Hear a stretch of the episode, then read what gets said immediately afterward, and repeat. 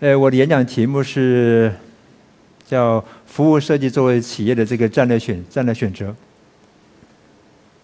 其实提到服务设计啊，我想讲一个我们日常生活中大家都有过的享受或者消费服务的经历。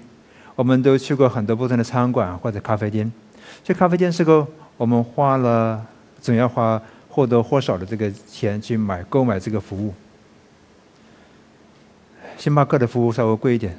也有的服务可能稍微便宜点，但我们到底花钱买了啥呢？我们花的钱肯定买的不只是咖啡，我除了咖啡，还杯子，甚至包括餐巾纸。我想这些还不止这，有时候可能还会收到这个叫纪念品，还有很重要的东西——时间。为什么时间是我们购买的？因为为什么你不想在家做做饭？有时候你可能希望出去有一个很特殊的时刻，和你非常特殊的人在一起。有时候你就是因为懒，就是因为没有时间，你需要购买这个服务提供者的这个时间，包括他们的一些专业特长，还有是个更特殊的领域。为什么去医院？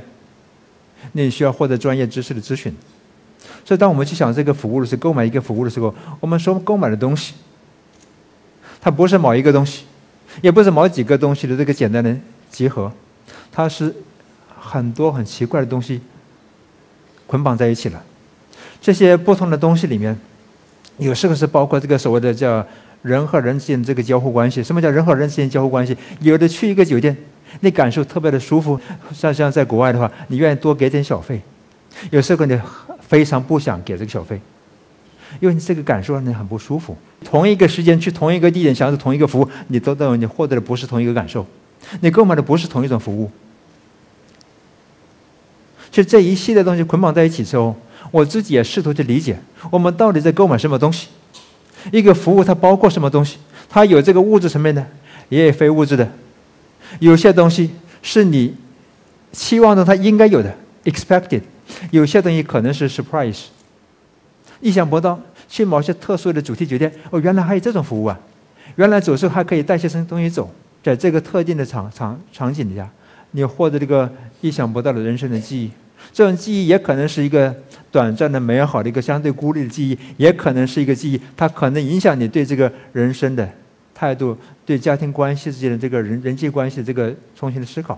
那这些都是我作为一个老师来讲，我常常总总会就希望在一个很多的设计的故事里面，很多的服务产品的寻找一些可能找有共性的规律。服务这个东西，这个行业并不陌生，在酒店管理领域 （hospitality area），包括 public service，水电煤气、公共汽车、entertainment，这很多领域我们都在享受服务，我们在购买服务。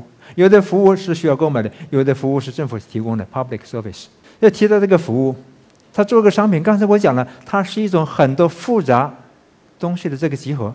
很多人呢都研究过这个东西。有一个人叫 Pine Gilmore，这是 Gil James Gilmore 和 Pine，他们一起写了一本书叫《体验经济》。这本书讲的不是服务，但这个《体验经》这本书呢提到了很多服务的问题。他讲的这有一个叫经济的这个叫价值的这个叫。地震的层次，从经济的这个地震层次，从底底层到高层，从大宗商品、百货商品、服务到体验，越到上面，它和这个用户的个性化需求连接的更紧密；越到上面，它这个价格的差异化也越凸显。那服务在它这个叫《体验经济》这本书的，它排在第三个层次。就用它这个书里面的一个例子来讲。就是刚才讲的咖啡这个例子，当咖啡从南美的这个农民，从东南亚的农民买的这个成吨成吨的买时候，或者能到农贸市场几公斤几公斤买时候，还是蛮便宜的。他纽约市到纽约期货市场，在期货市场一买好几吨几千吨，对不对？还蛮便宜。当你买了一公斤，想想这一公斤，我就不用说多么高端的品，包装成这个小包装，一袋一袋的。你看这个，一公斤可能包好几袋啊，一袋卖个三五块钱没问题了，对不对？那从大众商品转换成百货商品了，开始有品牌了，需要有渠道了，情况都不一样了。然后到服务时候，那一袋咖啡豆可以摸好几、好几、好几个咖啡，这是个那一袋咖啡豆可以转化成五到六杯咖啡，五到六杯咖啡每每杯你再花个五六块钱。到体验的时候，他讲在不同的同样是咖啡店，到路边的咖啡店和星巴克和五星级酒店，它不是感受不一样。You are buying an experience。这就是从那个体验经济这本书，这个人他如何去从他的这个角度，从经济学的角度，如何去理解服务和传统实体商品之间这差异性？有互联网基因的企业会做这些事情，就传统的企业，他也在开始受这些事情的影响。这 service 作为一个 goods，作为一个商品，前面我讲了两个方面，一个是我个人在理解，它包括这个叫物质的、非物质的和期望的和 surprise，一个很多不同因素的一个叫综合体。到从这个 Pine Game 这个经济学这个角度，到商品做过服务，很难讲得清这个服务到底是属于什么样的商品。在从那个字典上讲，这有一个这个简单，服务就是让别人来做你要自己需要做的事情，就是我在帮你完成你的事情，我在帮你做饭，我在帮你洗衣服。That's why you're going to a restaurant. That's why you're going to a coffee shop. 服务它和普通的这个硬件上面和百货和传统的这些家家家电不一样。家电你买了带回家了，手表你买了是你的，服务又 don't own a service。你服务你带不回去。现在我们今天开始讲服务设计，讲服务设计，服务是这么个东西。那么这个东西就很特殊，那你设计的方法肯定用传统工业设计的方法是行不通的。也有很多人对服务作为一个商品，它特征有很多不好的、很多不同的这个叫解读。这个解读还是蛮不错的。非物质性，这不用说了。差异性，同一时刻、同一地点，你感受是不一样。所以你个人的经历、你个人一切都会带入到这个服务里面去。不可分性，没有你自己的参与，这个服务它是没法完成的。然后易消失性，说易消失性，我走了，服务结束了。当然还有有还有受，还有其他个服务的延续性了延续服务了。其实这里头刚才提到了。如果我不参与，服务不会发生。其实这里有一个很重要的东西：一部分的服务的作为一个商品，一部分东西是 provided，可以由这个服务提供者事先准备好；一部分东西需要我们服务提供者和使用者、购买者共同去创造的。就是刚才我说的这个服务服务里面这个体验的部分，是我们共同去创造的。我们所做的，我们的参与是服务的非常重要的部分，这是 co-creation。we have to co-create this service. Therefore, we really have to think a lot about what does it mean to design services and what does it mean to have a service design discipline.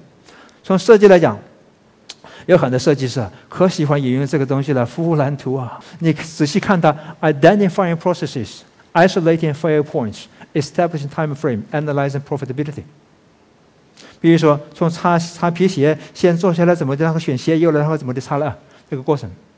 哪个地方要多少秒？哪个地方有可能会出现问题？其实你看这个东西啊，这个服务蓝图，它把一个任务，我帮你擦鞋的这个任务分解成不同的阶段，哪些阶段可能会出现问题？其实你仔细琢磨，仔细琢磨，仔细琢磨，这个像当年的流水生产线是一个道理。这个服务蓝图是大家引用了很多的一个东西，But this is not enough。然后还有一个东西，最近这些年呢，哎呦，我听作为老师，我听了就头疼。老三件，我叫老三件。什么叫老三件呢？同学们做服务设计，哇，customer journey，business canvas，商业画布，然后这个系统图，我的天呐，那不是服务好不好啊？那是可以用来帮助我们理解这个服务提供的哪些利益相关者。customer journey 是我们帮帮我们理解这个使用者，他可能在不同的接触点，哪些地方可能出现。Fair point，在 customer journey 和那个服务蓝图关系很很多。But that's only methods and tools that help us understand what are expected from a user uh, customer journey. What are who are the key stakeholders from uh, business canvas? But those are not outcomes of a service design. That should not be. 服务是啥？它是需要有载体的。还有除了服务接触点，还有一个东西很重要的服务接触。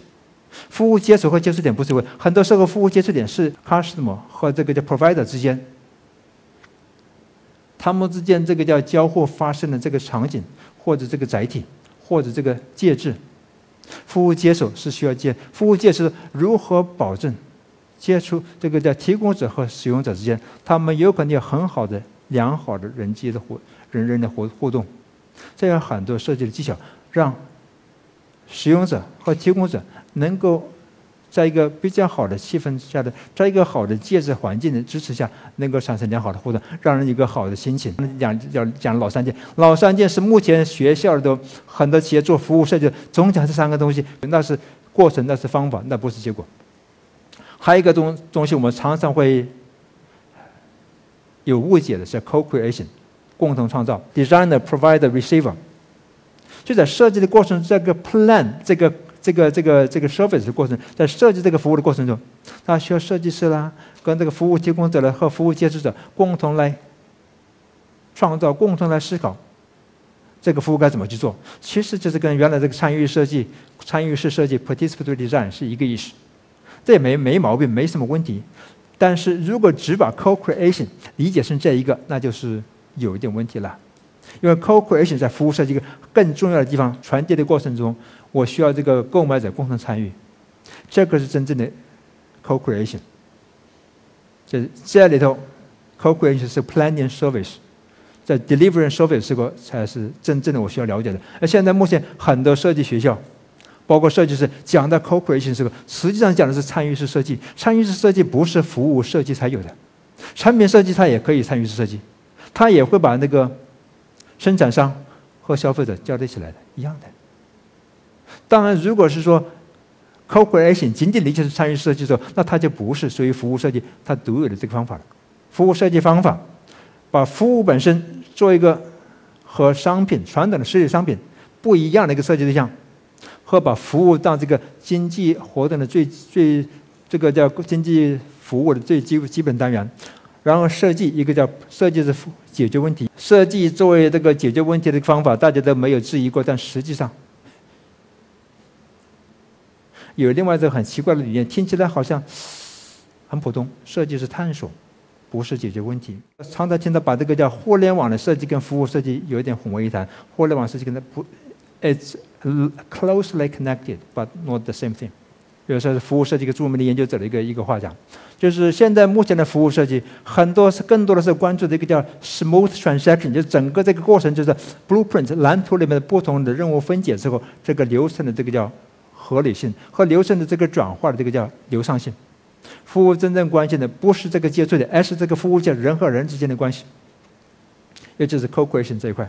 当服务作为一个商品，它跟传统的实体商品，它有那么多不同的属性的时候，在设计的过程不一样，尤其在 deliver 的过程，它很不一样。哎，其实我教了十几年经济学，这可能在座的可能没想到的，十几年经济学管理也好，经济学也好，其实都做过的。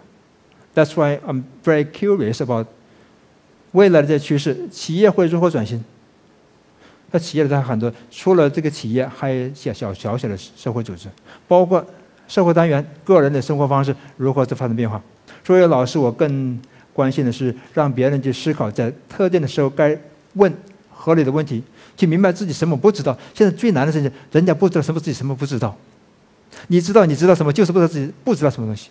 这是作为一个老师，我很想做的事情。